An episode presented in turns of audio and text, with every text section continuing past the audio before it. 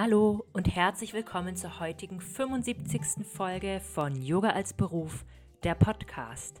Ich bin Antonia, Yoga-Lehrerin und Yoga-Mentorin und teile hier im Podcast jede Woche meine allerbesten Tipps für deinen Yoga-Business-Aufbau und den Start in eine erfolgreiche Selbstständigkeit im Traumberuf Yoga-Lehrerin. Ich habe heute das spannende Thema erfolgreich durch eine Nische in der Yoga-Welt für dich mitgebracht. Denn dazu bekomme ich sehr oft Fragen. Es ist ein sehr, sehr großes Thema. Wie kann ich bekannter werden? Es hat viel mit Marketing zu tun. Es hat viel damit zu tun, wer du als Person bist, als Yogalehrerin. Und ich wollte heute in der Podcast-Folge einfach mal ein bisschen tiefer in dieses Thema einsteigen. Und jetzt möchte ich aber, dass es endlich mal losgeht mit dem heutigen Thema erfolgreich in der Yoga-Welt durch eine Nische. Also, wozu brauchen wir überhaupt eine Nische in der Yoga-Welt? Fragst du dich vielleicht, weil du unterrichtest ja einfach Yoga und Yoga ist ja Yoga, also irgendwie passt das schon. Aber ich kann dir sagen, es ist wirklich wichtig aus verschiedenen Gründen, dass wir uns gewissermaßen eine Nische suchen. Was ist überhaupt eine Nische? Also eine Nische kann zum Beispiel sein ein besonderer Yoga-Stil. Also es gibt wirklich Stile wie zum Beispiel Yin-Yoga, die an sich schon eine Nische sind.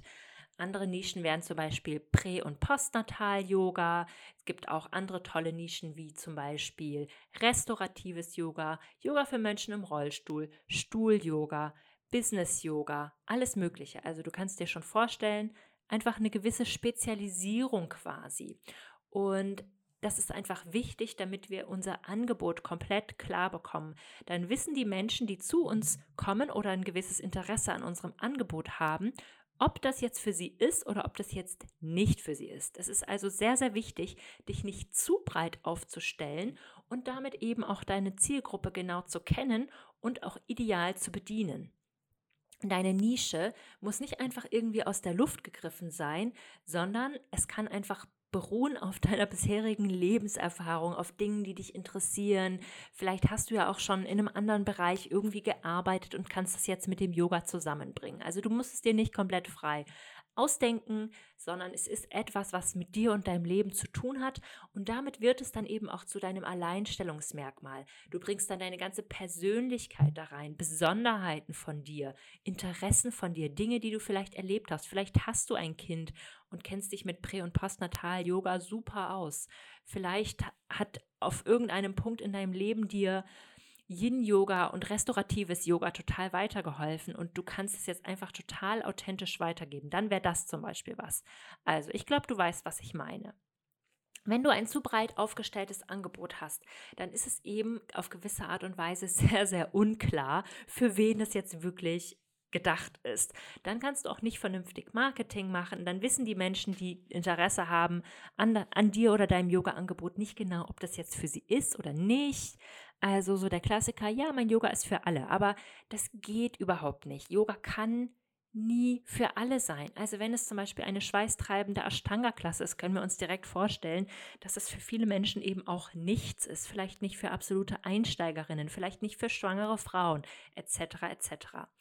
Also, der Nachteil ist nicht nur, dass wir dann nicht ganz genau wissen, wer jetzt in unser Yoga eigentlich kommen kann, sondern es ist auch so, dass du dich mit deinem zu breiten Angebot nicht unbedingt von der Masse abhebst. Und es ist halt ganz klar, wenn du alle Menschen erreichen möchtest, erreichst du am Ende nicht wirklich jemanden. Im Endeffekt muss es halt so sein, dass dein Angebot ganz klar formuliert ist, damit deine Zielgruppe auch konkret angesprochen wird. Und ähm, ja, du darfst dich auch ganz selbstbewusst als Expertin auf einem speziellen Gebiet positionieren. Dann wirst du irgendwann auch als Expertin angesehen. Das gilt als vertrauenswürdig. Du kannst dich in dieser Nische fortbilden. Du kannst dein ganzes Social Media darauf aufbauen, etc. Und ja, die Vorteile von einem klar strukturierten Angebot sind, dass es eben sehr, sehr viel leichter ist, dein Business, dein Yoga-Business in der Zukunft aufzubauen und deine Expertise zu erweitern. Es ist sehr vorteilhaft, weil du dich glasklar positionieren kannst und dein Marketing anpassen kannst. Deine Nische zieht genau die Menschen an, die von dir und deinem Angebot jetzt auch profitieren, die dich kennenlernen, die du bedienen möchtest, mit denen du arbeiten möchtest. Und äh, wenn du eine besondere Nische hast, die wirklich auch deiner Expertise entspricht, deiner Erfahrung, dann bist du eine Person, dann wirst du irgendwann zu einer Personenmarke. Du stichst aus der Masse heraus und du musst dir überhaupt keine Sorgen mehr um Konkurrenz oder ähnliches machen. Also du bist dann du. Du bist am Ende die Nische, die Personenmarke, deine Yoga-Erfahrung, deine Lebenserfahrung, deine Persönlichkeit. All das kommt da irgendwie mit hinein in deine Nische und wenn du jetzt sagst, okay, Antonia, ich bin komplett überfordert, das klingt alles logisch, aber ich weiß gar nicht, wie ich es anstellen soll, dann gib dir damit auf jeden Fall noch ein bisschen Zeit. Also du darfst auch sehr, sehr viel ausprobieren auf dieser Yoga-Reise. Es kann auch sein, dass sich deine Nische immer mal wieder verändert, je nachdem, worauf du auch so Lust hast. Also es ist halt so, dass du immer wieder neue Erfahrungen sammelst, die du dann mit ins Yoga hineinbringst. Vielleicht, jetzt bleiben wir mal beim ähm, Thema Prä- und Postnatal-Yoga. Vielleicht ist es so, dass du in ein paar Jahren ein Kind bekommst und dann sagst, okay, jetzt das hat mir irgendwie wahnsinnig weitergeholfen, das möchte ich jetzt weiterhin machen. Vorher war es vielleicht nicht so dein Thema. Dann ist es halt so, dass wir diese Lebenserfahrung mit dem Yoga kombinieren und das auch teilen und dann quasi super authentisch wirklich auch anderen Menschen weiterhelfen können mit unserer Nische, mit unserer Expertise. Und du kannst dir es immer so ein bisschen vorstellen, dass du kombinierst quasi dein Leben vor dem Yoga oder vor der Nische. Ne, was hast du da erlebt? Was hast du da gelernt? Was hat dich da irgendwie geprägt? Was hat da irgendwie deine Persönlichkeit weiterentwickelt? Und dann verbindest du das alles mit dieser Yoga-Erfahrung und kreierst daraus dein Yoga-Angebot. Also das wäre jetzt wirklich so ein ganz, ganz klassischer Weg zu sagen, okay, das ist jetzt meine besondere Nische und dann positionierst du dich eben auch. Positionierung kann natürlich auch ein bisschen was anderes bedeuten. Es kann auch bedeuten, ne, du positionierst dich zum Beispiel politisch, aktivistisch oder auf Social Media zum Beispiel mit einem gewissen Humor oder mit einer gewissen Herangehensweise. Also solche Sachen, ja, das funktioniert auf jeden Fall auch. Oder du sagst einfach, du möchtest vor allem Menschen fürs Yoga begeistern, das heißt absolute Anfängerinnen, das ist irgendwie dein Schwerpunkt. Das ist ja dann auch eine Nische. Aber es ist einfach ganz, ganz wichtig, dass du dir klar machst, dass kein Yoga für alle ist. Also ganz egal, ob du jetzt schon eine Nische hast oder nicht, überleg dir mal ganz genau, für wen ist dein derzeitiges Yoga-Angebot eigentlich überhaupt geeignet. Weil es ist garantiert nicht für jeden Menschen. Also es gibt ja auch noch ganz andere Sachen, wie zum Beispiel Kinder-Yoga, auch eine tolle Nische. Oder Yoga für ganz alte Menschen, Yoga für Menschen mit gewissen Einschränkungen, alles Mögliche. Also Yoga findet ja immer mehr seinen Weg auch in verschiedene, zum Beispiel soziale Bereiche, in verschiedene Unternehmen. Dann gibt es ja, Yoga für SportlerInnen, Yoga und in der Kombination mit Physiotherapie. Also wirklich tausend Dinge, wo Yoga seine wahnsinnige Kraft entfalten darf. Aber es ist eben wichtig, dass du dir nochmal verdeutlichst, für wen ist mein Yoga und für wen ist mein Yoga nicht und dann noch in der Kombination mit dir und deiner Persönlichkeit und dann wird da eine runde Sache draus. Da bin ich mir ganz, ganz sicher. Also überleg dir vor allem nochmal diese drei Punkte. Also erstmal deine Persönlichkeit. Was ist an dir als Mensch, als Person so besonders? Welche Charaktereigenschaften hast du? Werte, Ideale, Vorstellungen? Was unterscheidet dich da auch von anderen Yoga-Lehrerinnen und macht dich besonders? Dann zweiter Punkt Lebenserfahrung und Fähigkeiten, also welche Skillsets bringst du mit ein in die Yoga-Welt, in dein Yoga-Angebot. Ne? Wie kannst du dich dann ganz besonders an eine Zielgruppe anpassen? Und ähm, drittens, was ist deine Expertise und was macht dein Yoga-Angebot total besonders und exklusiv?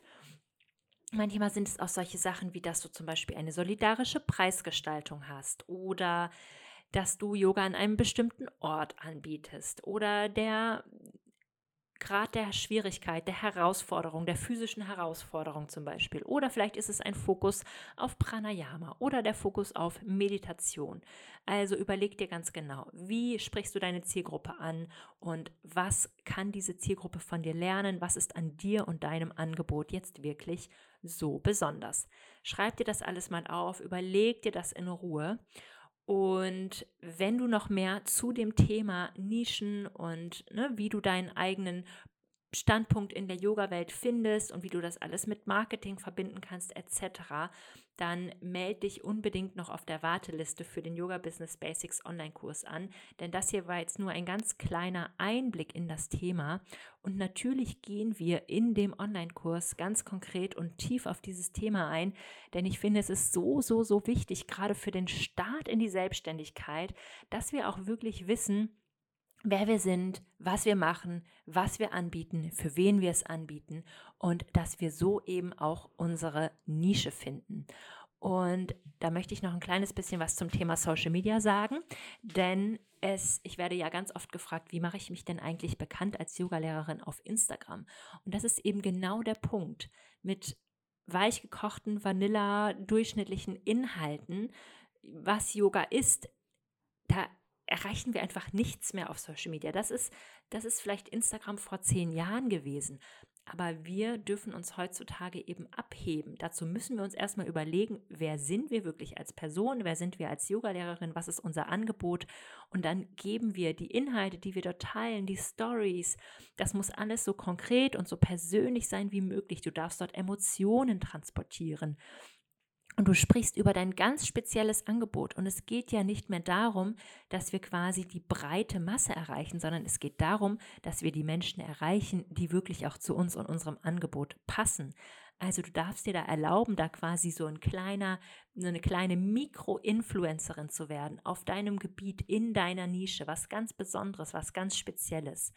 Ähm, genau, also über das Thema kann ich stundenlang reden. Und damit wünsche ich dir bis zur nächsten Woche einen Happy Yoga Business Aufbau. Deine Antonia.